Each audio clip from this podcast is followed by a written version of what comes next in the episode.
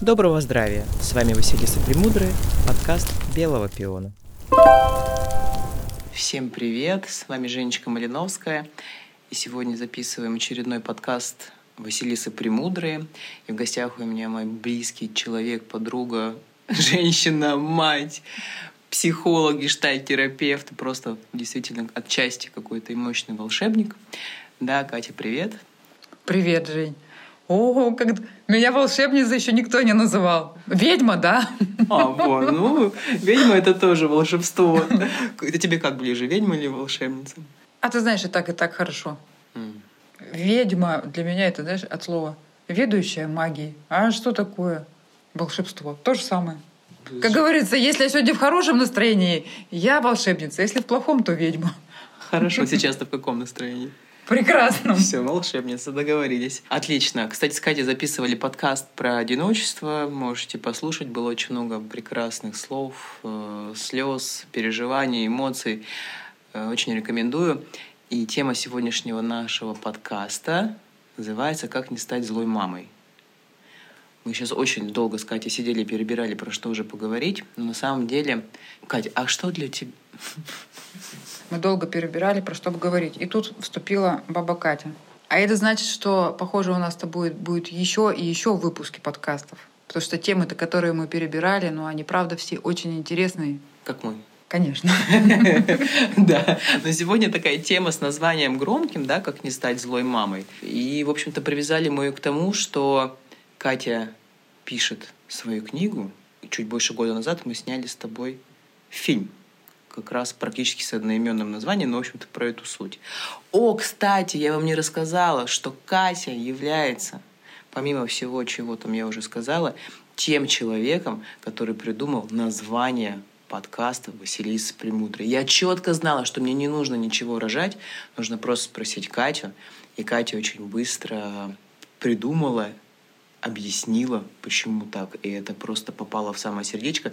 И мы все тоже про это хотим записать подкаст, объяснить это. Про Василиса Премудрая, про ту сказку, как со стороны психологии можно это интерпретировать. Mm-hmm. Но сегодня про другое.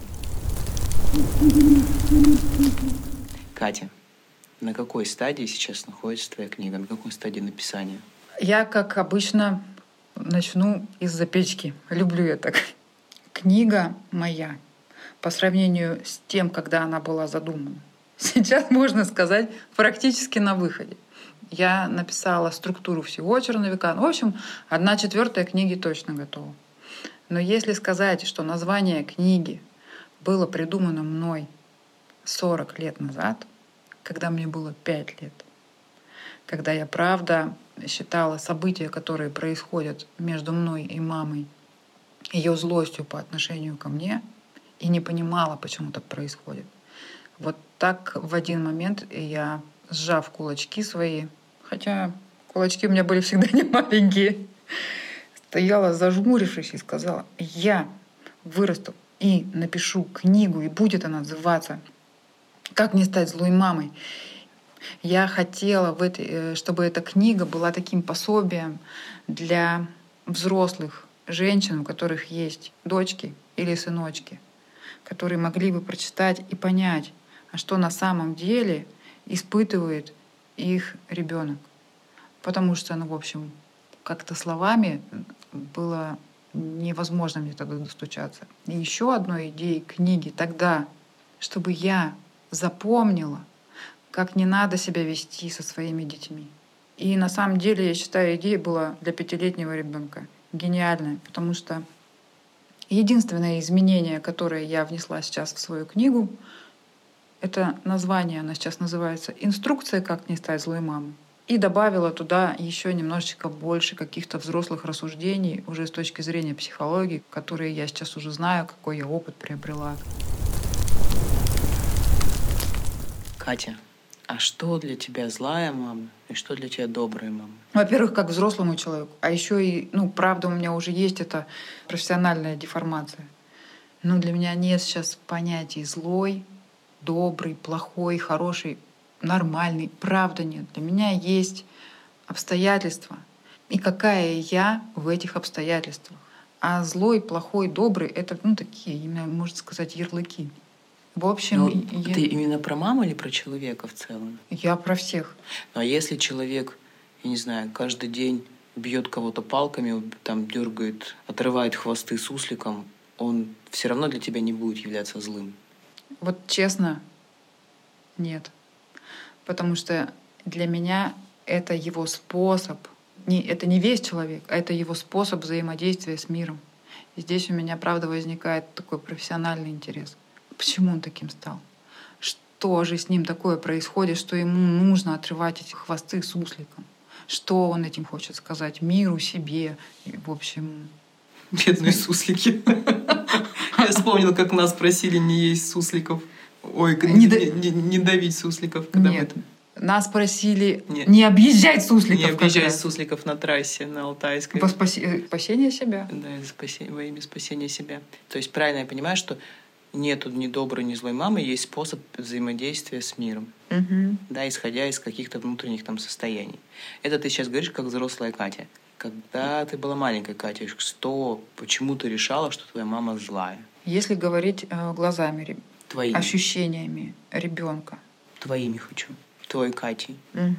Ну, первое, что я вспоминаю, это ее всегда такое застывшее а, в одной практически мимике лицо, и по которому невозможно догадаться вообще, что она сейчас испытывает. И от этого было, ну, в общем, страшно, потому что непредсказуемо. Но я не понимала, чего там можно ожидать в следующий момент. Ее требования ко мне. Как ходить, как говорить, как выглядеть, что делать. И это прям не то, что вот как бывает, там, ворчишь на ребенка или воспитываешь, а это были прям жесткие требования. А, У нее были какие-то представления, какими должна быть девочка. И если я не вписывалась туда, ну, в общем, мне жестоко доставалось. Например. Я хочу так немножко сейчас остановиться, да, и рассказать слушателям, что мы в фильме с тобой как раз что делали? Вспоминали какие-то, вернее, ты мне рассказывала о каких-то своих таких самых ярких, да, скажем так, детских историях взаимодействия с мамой, и как ты это проживала, и это правда было такое проживание твое и проживание мое было этих всех чувств, и ребят, которые снимали, у которых четверо детей. И это, конечно, была энергия ого-го какая. И я сейчас почему попросила тебя провести пример. Я думаю, что лучше не рассказывать пример, который будет в фильмах, потому что ну, мне хочется, чтобы это для вас, слушателей, это было как новое что-то. Если просто что-то элементарное, что ты можешь сейчас поделиться из не оттуда, или либо не элементарное для тебя. А, Элементарное, это, знаешь, было э, детское сравнение. То есть, приходя в гости к своим подружкам, я видела их взаимодействие с мамой, где они могли посмеяться, пошутить, сказать что-то маме, просто не задумываясь. У меня тогда возникал шок вообще, как так можно. И, конечно, когда я приходила домой и равнялась по стойке смирно, ну, вопросы начинали возникать. Чё- Почему у меня так? Почему я там знаю, что у меня Ирка, подружка, с утра мама ей может принести в постель блинчики, а у меня мама включала на кухне гимн Советского Союза в 9 утра звучал. Ну, больше 9 выходные спать было нельзя. Все, ну это прям грех. Включался э, гимн Советского не Союза. Все. А еще же советское это воспитание. Раз гимн включили, надо вставать. Все. И приходишь на кухню. А это как зло воспринималось. Это я даже не говорю, знаешь, у меня же была очень добрая бабушка. Вот это вот у кого можно поучиться безусловной любви, принятию, вниманию к детям. Ну и прям спасибо, что она была в моей жизни, потому что я вообще не знаю, что бы со мной было, как бы я выживала без ее помощи. Ну, Или вот про бабушку, да, история. Я у нее на каникулах. Все, конец лета. Единственная моя задача была прийти вовремя. И, в общем, ну, хотя бы не покалеченный. Домой. Как она радовалась, я заходила в грязном платье, такая, о, какая у нас грязнуля пришла. И это была такая просто ну, вселенская радость. Вот. Ну, а единственной обязанностью было вынести мусор и сходить в магазин. И еще надо было вот так ухитриться, чтобы сдачу себе оставить. А что ты делала для этого? А были просто дальние магазины, где, например, там хлеб стоил чуть дешевле. Я там знала, что можно купить, например, колбасу не первого сорта, а второго сорта. Ну, в общем, они, когда меня долго ждут, им уже все равно будет, какую есть, а денежки у меня звенят. А как у меня муж сейчас говорит, все, что ты сэкономил, считай, заработал. В общем, такое свободное, легкое взаимодействие, радостное. И 31 числа меня папа привозит маме. 31 августа меня привозят домой. В смысле, папа привозит? От бабушки? От бабушки, да. За папой закрывается дверь, но они уже были в разводе. Мне желудок в точку сейчас уходит, потому что я вижу выражение твоего да? лица, рук, ага. Ну, еще и знаю много чего. Закрывается за папой дверь. При этом мама там стояла, когда мы стояли с папой, она улыбалась. У нее мгновенно меняется лицо, она меня прижимает одной рукой к стене, а другой хватает за горло. И просто вот это вот чем ты думаешь? 31 августа, завтра в школу, ничего не готово. А сколько тебе лет было? Ну, что-то 10-11. Еще и пионером была, у меня еще галстук. Помню, что я пошла потом гладить галстук и сожгла его от переизбытка чувств. А у меня все готово. Форма мне бабушка приготовила, фартук накрахмалила, манжет пришила. Ну, с утра папа сказал, что проводит меня в школу, цветы привезет. Все готово. Конечно, я это воспринимала. Ну, представь, какой контраст. Ты просто из рая попадаешь в ад. Я даже не буду здесь э, выбирать выражение. Я могу сейчас это объяснить. По-женски я очень понимаю маму. И видеть меня счастливую рядом с папой, ну, с ее бывшим мужем, где она уже потеряла к, к нему любой доступ. Да это просто, ну, разрыв раны на живую. Но быть женой, быть бывшей женой и быть мамой — это разные вещи. Да, тебе больно то, что у ваши отношения с мужчиной, которого ты до сих пор любишь, закончены. Ну, найди в себе силы признать то, что ребенок в этом не виноват. То, что дочка любит и маму, и папу, и то, что она правда имеет право быть счастлива рядом с отцом, которого она безумно любит. И она не должна скрывать и прятать. Вот, и вот эти вот, получается, неразделенные вещи внутри, вот таким образом сказываются агрессии на ребенка. Который считывается как злая мама. Да, который считывается как злая мама. Ну, я как взрослая бы сказала, что, наверное, это такая слабая мама. Знаешь почему? Потому что я очень часто вижу, и для меня, и даже в нашей семье такое было, ты знаешь, для меня нет ничего более низкого, чем когда либо отец, либо мать, но чаще всего просто это мать, да, начинает манипулировать ребенком, не давать его, запрещать и все это вот все остальное, да, из каких-то своих чувств. И там уже может быть и семья и там, и там, но это может продолжаться просто годами. И это просто меня это в ярость просто приводит, вот это вот все. И мне кажется, это очень важно взять ответственность на себя, да, и что-то с этим сделать. Не можешь сам, иди там, я не знаю, психологам, к медитациям, там, не знаю, в бокс, ну все что угодно. Но разделить вот эти понятия, как роли, это очень важно. Это первое. И это, это, кстати, самое простое. Не обязательно идти к психологу. Бокс — прекрасное место. А вообще, знаешь, ты пока говорила, сейчас вспомнила, у меня как раз бабушка жила на первом этаже, и рядом с ее домом был детский садик. В общем, ребятишек с утра вели по тропинке, практически всегда проходя под ее окнами. Я, может быть, рассказывала mm-hmm. тебе эту нет, историю. Не И это же просто классика. Иди ровно, иди быстрее, что ты ноешь? А! В одно прекрасное утро я слышу. Аккуратненько, аккуратненько, переступай, вот здесь лужа. Давай, ой, давай я тебя подожду. Я подхожу к окну, и я вижу, что женщина гуляет с собачкой. Вот это же просто до глубины души меня тогда эта история поразила. Но я практически не слышала такого внимания. Понятно, что э, там кто-то торопится на работу, отводя своего ребенка в сад. Но, блин, почему ребенок и собака вот такой диссонанс? А как, что сделать, как себя контролировать или научиться по-другому. Потому что я себя помню, я с тобой уже это много раз обсуждала. Вот мне сейчас 40, и какая я была в 20 лет. Да, у меня нет детей, но у меня были мои племянники, пацаны вместе жили, как сыновья мои.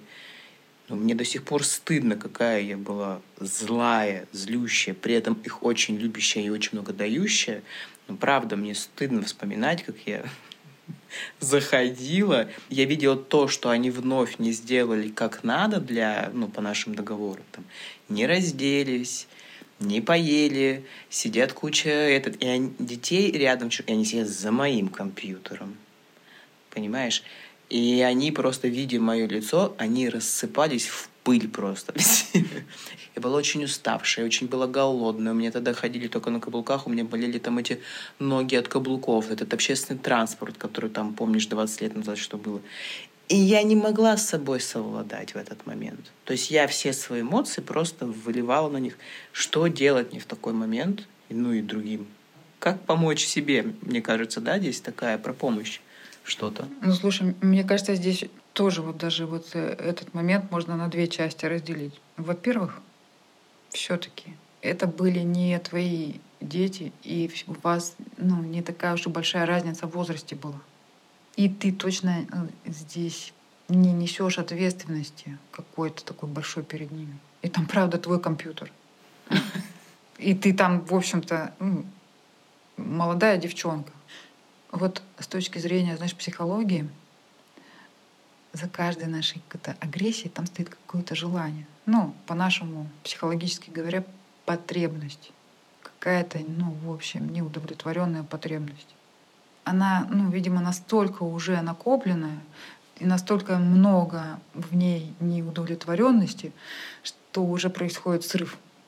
Ну, там ты говоришь, я была уставшая, я хотела есть, я хотела отдохнуть, я хотела тишины. А это достаточно часто эта история происходила.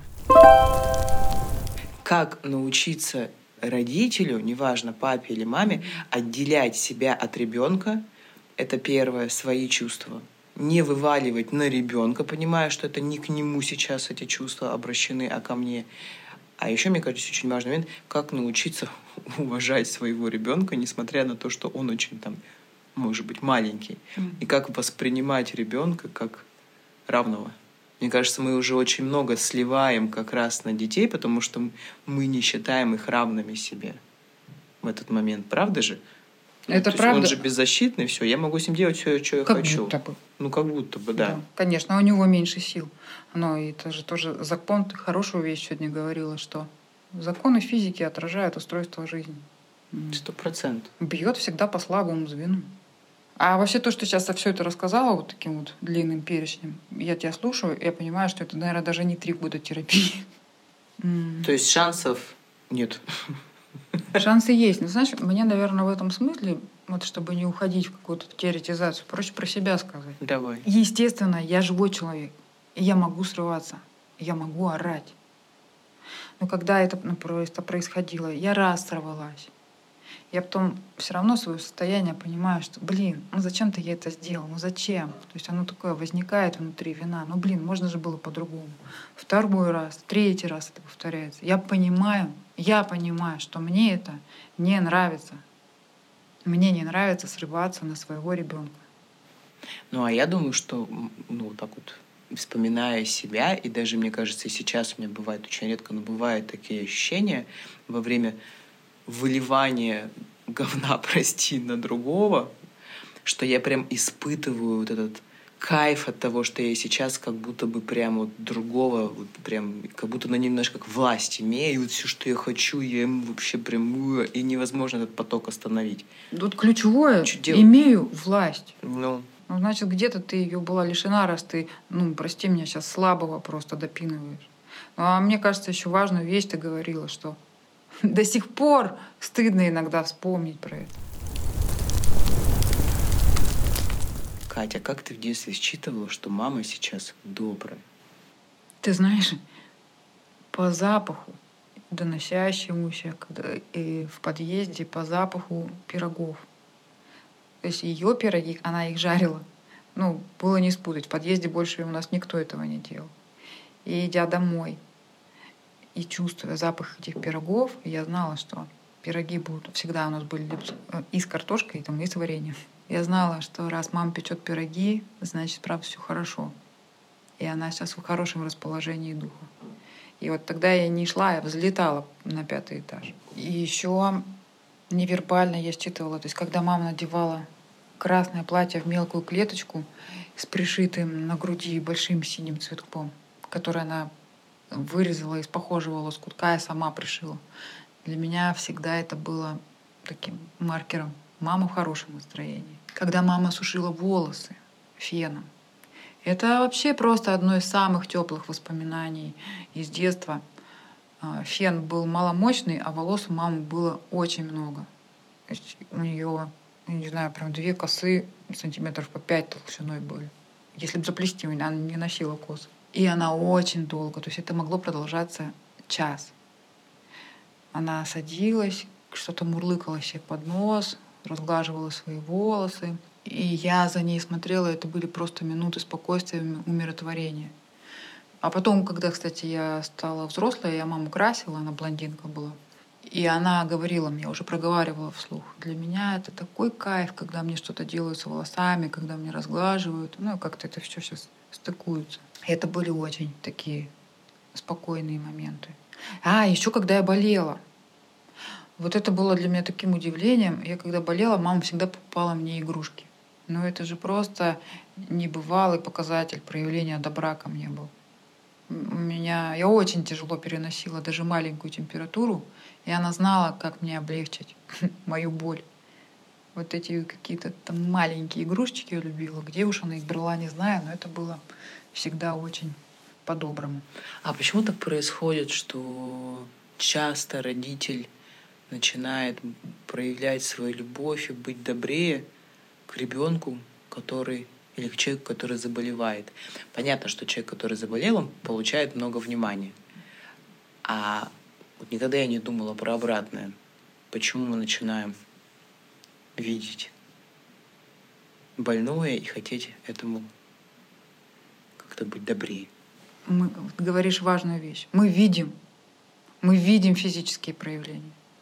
Мы правда видим, что человек там где-то ему плохо, где-то ему там ну, вообще такой вид у него жалкий. Ну уж совсем мы не бесчеловечны, мы видим физические проявления. И вот тогда мы как будто можем заботиться. Но если мы не видим, что внутри боль, она скрыта, как будто можно на это не обращать внимания. То есть это про наличие эмпатии или, отсутствие эмпатии у человека, или как это? Я даже не про эмпатию, но это просто так принято. Ну, перелом мы лечим. А если в душе все переломано, это можно не замечать. Про это можно даже не знать. Ну, конкретно, ну, моя мама, она вряд ли знала, что со мной происходит. Ну, она могла догадываться, но она не знала, как я переживаю. А ведь бывали такие моменты, когда я ребенок про себя прям говорила, я тебя ненавижу. Но этого она точно не знала. Ну, она бы тебя прибила бы, да?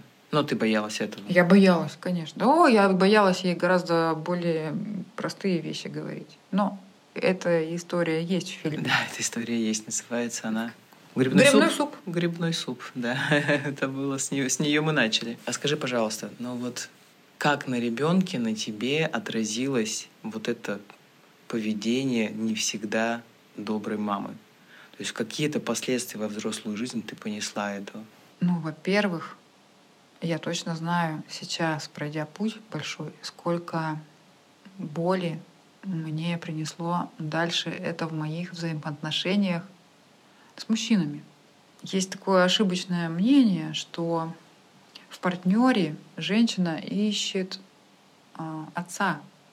Вот нет, она ищет в партнере фигуру доминантного родителя, в моем случае это была мама, с которым у нее не завершены процессы, что-то не случилось, что-то не сложилось, и она как будто бы сейчас в виде этого человека, который, с которым возникает влюбленность, она начинает вести себя так, как с мамой, то есть она начинает с ним делать, менять его, чего не было возможности делать с матерью. Отправлять его к психологу, это контролировать его. Ну, я не, отправ... не отправляла тогда, еще не было речи. Это я сейчас говорю про свой первый брак. Но у меня точно были ожидания, что этот человек изменится и будет со мной не так жесток. А там шансов не было. То есть это и есть гештальт? Это и есть гештальт, да, чего мы ищем. Наша э, психика, здоровая психика на самом деле, всегда ищет завершение этого незаконченного процесса. Удовлетворение это своей когда потребности. когда хорошо станет, да? Да. Вот в момент завершения мы всегда чувствуем радость. То есть все, что мы, все те ситуации, где мы прожили без радости, это и есть незакрытый гештальт? Да, можно так сказать. А как тогда, я сейчас тоже отойду от темы нашего подкаста, а как, ну, допустим, тема смерти, она не может быть радостной? Это правда. Но когда ты правда проживаешь горе, это становится не больная тема. Она становится такая, знаешь, светлая печаль. Это тоже про радость. Такой градус у нее в теме горя. Ну да, я понимаю про что ты. Хорошо, а что еще такого сформировалось в тебе, что ты понесла в жизнь после мамы? Самое главное, это повлияло на мой характер. Я очень веселая, я, в общем, остроязычная, юморная и безбашенная женщина. Но кто может про меня это сказать, кто меня плохо знает? Меня считывают как очень сдержанную женщину. Потому что я научилась так контролировать себя, что я, ну, вот эту сдержанность я демонстрирую, потому что она приветствовалась. А всю свою чувственную часть, всю свое тепло, всю свою придурь, всю свою прыть я стараюсь скрыть, и это видно только самым-самым близким, и то спустя время, и бывает даже большое время. И это я делаю, несмотря на все свое изучение себя, на все свое знание про себя. Ну, бывают такие моменты автоматические, что даже до сих пор больно. Что ну, все равно до сих пор, сколько там лет уже терапии не было, все равно эти, э, то, что вшито в меня, оно со мной. Тебе больно от того, что так мама с тобой поступала? Нет, мне сейчас уже больно не про это, мне больно про то, что эти процессы до сих пор на меня влияют. И ты уже, мам-то давно нет. И, в общем, много чего уже позволено. Со стороны меня уже никто не контролирует. Я сама стала себе этим строгим надсмотрщиком.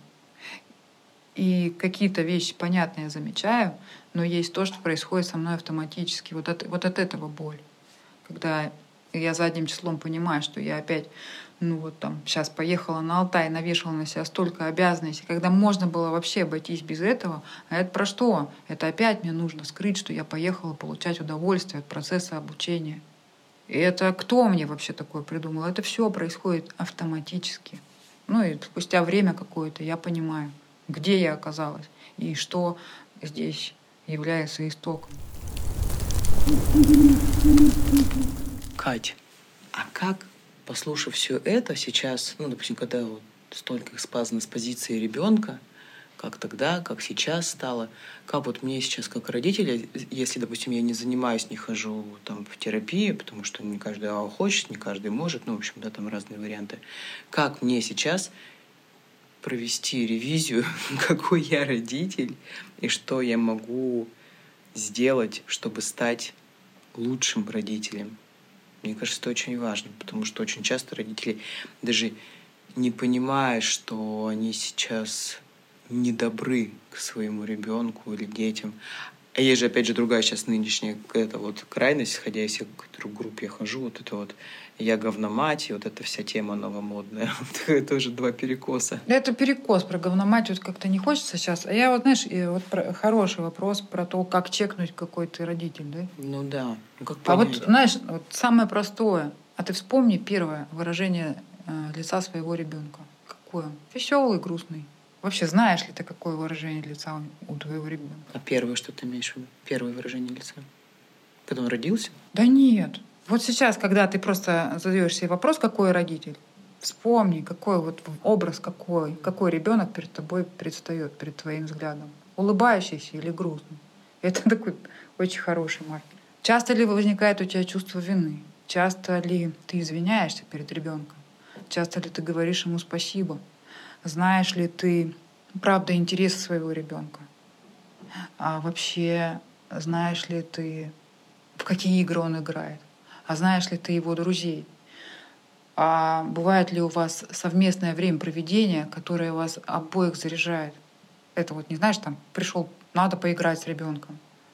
А то, что вам делать обоим в кайф. Обоим в кайф. Очень простые маркеры-то на самом деле. Ну да, если ты про это никогда не думал, офигенно, ты говоришь, вспомнить образ, какой у тебя ребенок вообще, им понять. А как будет с этой темой, я уже сегодня про это говорила, что правда есть ощущение, знаю, в культуре, как это вшито, и есть вот это ощущение у многих, что ребенок, что ты имеешь власть как взрослый над ребенком. Ну, ты точно имеешь власть, потому что его нужно им руководить, у него там все это понятная история для его развития. Ну, вот мне кажется, в этом рождается очень много бед. Вот, понимаешь, мне кажется, здесь такая идет подмена понятий власть и ответственность. У тебя ответственность за ребенка, да. И ты обязан выставлять ему границы, потому что на ребенку трудно в большом мире. Ты обязан обучать его правилам. Это твоя ответственность, это твои обязательства. Но это не власть. Вот это вот такая подмена понятий, где тебе предлагают поглощение равно власти. Мне кажется, про разные вещи это. А почему оно возникает, вот это остервенелое? Я думаю, что все, что остервенелое, яростное, оно возникает от собственной неудовлетворенности, от непонимания себя и от большой боли, тоже нераспознанной в себе. Я так считаю. Все, что остервенелое, оно от боли. Ну вот как про сусликов с хвостами и без хвостов. У тебя два сына. Артем и Дима. Артему 20. Почти 25. Господи. Хочется сказать, еще недавно попу подтирала, но не могу. А второму сыну, Димочке, исполнилось 12 сейчас. Они от разных отцов, а значит, от разных твоих жизненных историй. И, конечно, это совершенно понятно, две разных души, но это еще две разных Кати, которые их воспитывали. Как ты оцениваешь себя как мать с первым старшим и со вторым с младшим? С первым сыном я воплощала то, что мне самой было недостаточно. Это была такая вседозволенность, что привело к его ну, такой достаточно инфантильной на долгое время позиции. Сейчас прям молодец, горжусь. Но зато у него была мама, которая смотрела с ним мультики, и которая с ним играла и строила крепости, и каталась на горках. И это было, правда, искренне интересно. Потому что тебе было 20 лет? Ну, Потому что тебя энергия такая сама еще молодая. Да. И, в принципе, мне этого было нельзя. Мне, мне нельзя было ходить к друзьям ночевать. А ему можно было. Мне нельзя, чтобы ко мне гости ходили. А у нас полный дом был друзей. Была такая смешная история. Там мальчишка пришел, говорит, все, я к тебе перееду. У тебя такая классная мама. Он там открывает ящик, говорит, сейчас мы вот сюда твои вещи сложим. Ну, проходит какое-то время такая. Есть посуду убираем. Так, а вот здесь вы строили крепости, пожалуйста, все на место. И мальчишка этот говорит друг, ой, у тебя мама-то такая же, как у меня, я, пожалуй, домой пойду. То есть, когда начались вот эти вот ограничения, все. А так, конечно. А со вторым, ну, слушай, мне уже было 33, когда я родила. Я, когда родила второго, я первому говорила, Господи, ты как ты у меня вырос? Ты же как трава у меня рос. И какая-то такая новая волна нежности к первому возникала. А со вторым, конечно, я уже понимала про себя много что. Я была, да и есть, правда, внимательная к нему. Правда, отношусь к нему с уважением. Но у него нет играющей мамы. Я, мне уже не хочется кататься с ним с горок. Это правда. И я ему это правда честно говорю. Ну, там, вот, правда, с удовольствием с тобой буду кулинарить, там, может, даже иногда в компьютерные игры поиграем. С удовольствием фильм посмотрим. Он очень любит историю какой-нибудь военный. Мультики он сам не любит. Но играть я не могу с ним. Ну, то есть с Димой ты для тебя со вторым добрая мать? Я и с первым была добрая мать. Только я была там такая всепозволяющая мать. И от этой вседозволенности ребенка потом страдающая и уходящая в какую-то строгость, иногда вот в эту вот агрессию. Mm-hmm. А с Димой я добрая, но требовательная мать. И это потому, что ты уже другая. Конечно, я уже в других обстоятельствах. Вот я знаю, правда, какая то внимательная к Диме. И, кстати, скоро позову Диму поучаствовать в записи нашего подкаста. Дима был с нами во время записи и созданию нашего фильма как наблюдатель, как участник прямой. И для меня вообще это настолько, я не знаю, какое-то невозможное, что у вас с Димасом такое вообще между вами доверие. И это доверие, оно такое равно уязвимость. Потому что, допустим, для меня предъявлять свою любовь перед родителями — это максимальная уязвимость. Потому для меня предъявлять своим родителям, что мне плохо, это максимально. И я это, собственно, и не предъявляю до сих пор, да.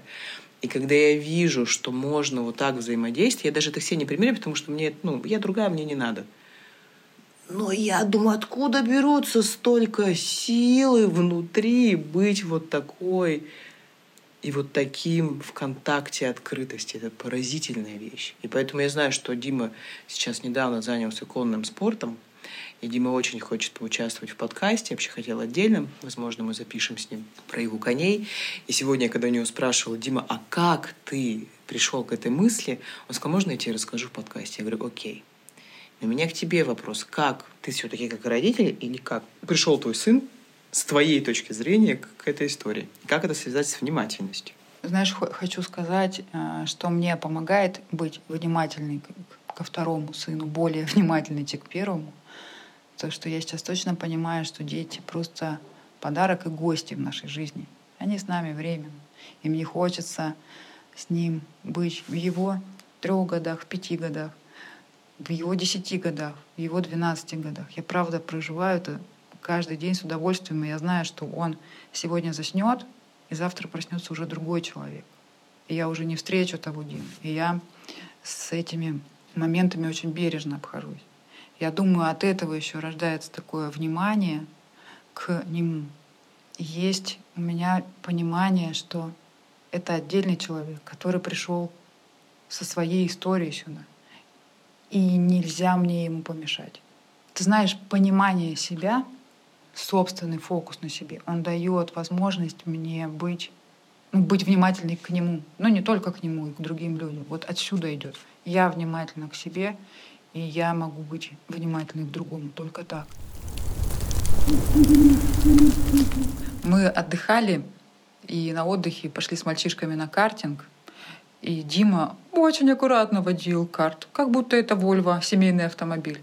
Папа весь его испсиховался, говорил, что это за езда, почему, почему, надо, надо что-то как-то подучить его.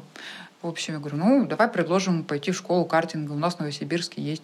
Дима выходит, мы ему предлагаем, хочешь, может быть, позаниматься, там же интересно, и, в общем, с моторами будешь разбираться. Он такой, не, я хочу на верховную езду, он сказал. Это было очень смешно. Ну, мы сказали, ну, сорян, пока что верховная езда занята, но верховую езду мы тебе можем организовать. Хотя папа такой, я не понимаю, зачем кони? Ну, техника, я понимаю, пацану. Я говорю, ну, давай попробуем. И, в общем, здесь было ну, такое пойти за желанием хотя ребенка. Хотя у меня было, опасений куча. Это животные, большие животные, со своими характерами. Как это все будет происходить? Мне очень понравилось это четкое. Я вот это не хочу, а вот это я бы хотел попробовать.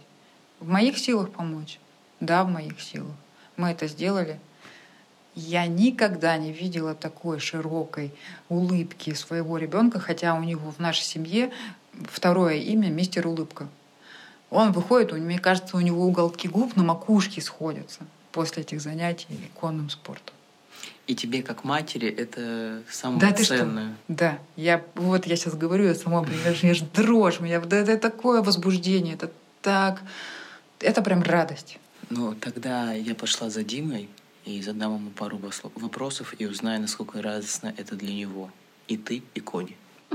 Мне кажется, я тогда выйду. Всем большое спасибо за ваше внимание, за ваше доверие. До встречи.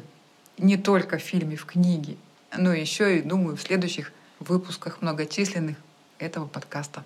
А, да, и, кстати, рубрика «Вишневое варенье» в, в телеграм-канале. И... Еженедельно. Еженедельно и в, в наших сторис. Целую, Жень. Димочка, привет. Привет. Я говорю, когда это каждый раз, меня внутри сердца вот трясется от радости и любви к тебе, что ты для меня как мой сыночек, а я для тебя как духовная мать. У нас очень много по этому поводу любви и шуток и всего. Я просто хочу тебе представить гостям, что ты правда не просто сын Кати, ты для меня подарок Божий. И я тебе хотела бы задать вопрос, так как ты недавно занялся верховной ездой. Как так ты к ней пришел? Что было твоим желанием? Расскажи. Желание было очень невероятно тупое. Сначала я ненавидела лошадей после пятичасового похода, когда я был пятилетний, маленький, глупенький. На Алтае? Мне- да, мне это очень не понравилось. Я поклялся, что никогда не буду заниматься конным спортом. Сейчас этим занимаюсь. Ну, ну, подожди, а где переход-то Да, между этим? э, Ну что, почему ты вдруг после ненависти к коням вдруг вспомнил и решил их попробовать? Все потому, что м, кто-то, возможно, знает игру такую RDR 2. Там огромное внимание уделено коням. Ну, и я решил попробовать. Мне понравились кони в э, этой игре. Я решил попробовать на настоящих покататься. И мне понравилось. И как-то потом просто в шутку мы ехали, мама предложила заниматься картингом, а я, а мне не понравился картинг. Вот не знаю почему, просто не понравился. И я сказал, лучше конной ездой. И теперь я занимаюсь конной ездой. Круто. А скажи, пожалуйста, а считаешь ли ты мамой очень внимательной к тебе? Считаю, что да, потому что она могла эту шутку воспринять как бы как реальную шутку и отправить меня на бокс, куда не сильно хочется. То есть правильно я понимаю, что в твоей картине мира мама считывает тебя всегда правильно? Не всегда правильно, прошу подметить. Иногда бывает такое, что неправильно, но в основном да. Как ты проживаешь, когда мама не всегда правильно тебя вот сейчас подметила? Ну, обычно я просто сижу и такой, и, типа, про себя думаю, блин, грустно. Ну вот, у меня нет такого, что я пойду и выскажу, что нет, все неправильно. Просто пойду, поплачу. То есть ты маме не подходишь и не говоришь, мам, что я хочу? Ну, смотря в каких случаях. Если там еще можно что-то исправить, по- постараюсь исправить. Например, только мама такая, типа, давай на бокс. Нет. Скажу им, не надо на бокс, а если уже все записали, ну, Не скажешь. уже все так. А почему не скажешь? Ну, записали, как записали, так и Ну, распишут. раз записали, возможно, родители могут плохое посоветовать, но попробовать на бокс уже стоит сходить. Конечно, не хочется, но попробовать можно. Потом уже после первой тренировки я могу как бы намекнуть, что мне не слишком нравится. А, то есть это первое как интерес плюс уважение к родителям, типа, что же они там такое предлагают? Да. Вот мне кажется, очень круто. Позиция сильного. Потому что, мне кажется, только слабые считают, что они все знают, и новое ничего не... В общем, в общем-то, это все фигня, все не то. И мне кажется, это очень круто, когда ты открыт к новизне. Скажи, Считаю, да. ты вообще мой герой. А скажи, пожалуйста, а мама добрая или злая? Вопрос сложный. Конечно. Так ты умный. Э, Вот как понять, добрая или злая? Потому что, ну, я же не могу сказать, что я всегда добрый, или там, ты всегда добрая. Все иногда могут там позлиться на что-то. Хорошо, а что такое злая? Как ты считываешь, что мама сейчас злая? Ну, по ней это прям понятно, она вся напряжена, может как бы ворчать, что там, типа, м, что прям по ней видно, что ей что-то не нравится. И в такие моменты я стараюсь уйти как можно быстрее. Не попадаться под руку? Да. А у тебя никогда не возникает желания в этот момент как-то маму поддержать и помочь? Может быть, маме плохо? Возникает, возникает. Ну, если ругаются на меня, я просто не знаю, что делать. Я либо стою на месте, либо пытаюсь уйти. Ну, если ругаются на меня. Если мама, например, ругается на парковку, что не может ее найти, почему-то мне хочется извиниться, как будто бы это моя вина, хотя я прекрасно понимаю, что это не моя вина, что Извиниться перед мамой? да. Ты расстраиваешься? Больше напрягаюсь, чем расстраиваюсь. А, и хочешь, чтобы поскорее это напряжение рассосалось. Ну а как тут, знаешь, от, по, по шкале от 1 до 10, насколько тебе легко или сложно быть рядом со злой мамой? Опять же, зависит от ситуации. Если ругаются на меня, где-то 7-8. Ну, это высокий показатель. Не, ну, если ругаются на меня, естественно. Если, если происходит ругань с папой да, вот с если с папой ругаются, да. ну, то вообще 10. Я прям ну, ругаются не на меня, я просто пытаюсь ходить. Раньше я, когда я был поменьше, я прям прятался под кровать, шкаф. То есть тебе сложнее пережить, когда ругаются между собой, чем когда ругаются на тебя. Да. А почему? Потому что, когда ругают э, кто-то с кем-то, я не могу толком на это повлиять. Вот мне пять лет или вот сейчас 12, что я скажу там? Мама ругается с Тёмой, что я могу сказать? Толком-то ничего, просто сказать, типа, нет, там, То есть, это не так, и что? Меня толком-то не послушают. то есть сложно принять тот факт, что ты не можешь изменить. Да. И я пытаюсь как бы уйти, чтобы Не не, было такого, что вот, Дим, скажи, что это не так, или там, Чтобы не, не заманивали на какую-то сторону, потому что ты Да. любишь и ту, и ту сторону одинаково. да. Скажи, пожалуйста, а когда папа на тебя ругается, вот когда Игорь, ты чё, что ты лучше переносишь или одинаково, когда папа ворчит или мама ворчит или ругается на тебя? когда папа, потому что папа повышает тон, наверное, я помню за 12 лет своей жизни один раз, когда он повысил тон. Всего. Всего. Ты счастливчик. Да, но когда он ругается, он просто говорит таким спокойным, но прям понятно, становится как бы некомфортно, страшно. А Он не орет, он просто как бы говорит, типа, Железный голос, да, Да. такой становится? А ты в этот момент, когда вот так вот на тебя наезжают, ты готов больше согласиться, продавиться, типа, да-да-да, я все сделал, как вы хотите, или наоборот пойти впротив, сказать, нет, все равно будет, как я хочу. Ну, опять же, смотря за что ругают. Если ругают там за бардак в комнате, ну, тогда, конечно, прогнусь, ну, потому что правда, вина моя, очевидно. А если там, не знаю, ругают, что вот я поехал куда-то, куда нельзя, ну, я тогда не буду, конечно, спорить, но мне бы хотелось поспорить, потому что, как по мне, ограничения, вот, например, моей соседки Даши, ей купили велосипед, и ей не разрешают выезжать за поселок со словами «Вы что, не можете придумать что-то в поселке?» И Считаю, считаю это очень плохо, потому что в поселке правда нечего делать. Круто. А как ты считаешь, что мама добрая? Вот что она сейчас невероятно добрая. А она обычно это прям, она улыбается или, может быть, даже смеется, как-то подхихикивает. Тогда спокойно можно как-то пошутить нелепо. Я там шучу, ну, по типу, вот, Ты троллишь нормально, Ну я знаю. да, что, например, кто-то там мог спать с сутками, но утки с ним спать не хотели. Вот что-то наподобие. Могу такое выкинуть, и если мама нормально отреагирует, ну, значит, все прекрасно вообще. Если нет, ну, все плохо. Текай в свою комнату, да? Да, самое плохое, когда это происходит в машине. Не- некуда деться. Да. Скажи, пожалуйста, как ты думаешь, ты будешь больше злым или добрым родителем? Я думаю, что я буду так себе родителем, потому что пока что мне очень нравится кони, я думаю, что я просто буду на конюшне почти все свое время и все. И тебе не будешь много времени проводить с семьей, да? Да, как бы вроде бы и неплохой, вроде и нехороший. Да, я тебя поняла. Дим, спасибо тебе за откровенный разговор. Мы с тобой обязательно запишем подкаст про кони. И скоро, надеюсь, что все-таки наш фильм получит все документы, мы его выдадим в показ и будем вместе смотреть, и зрители увидят тебя, как ты, собственно, еще и выглядишь. Спасибо.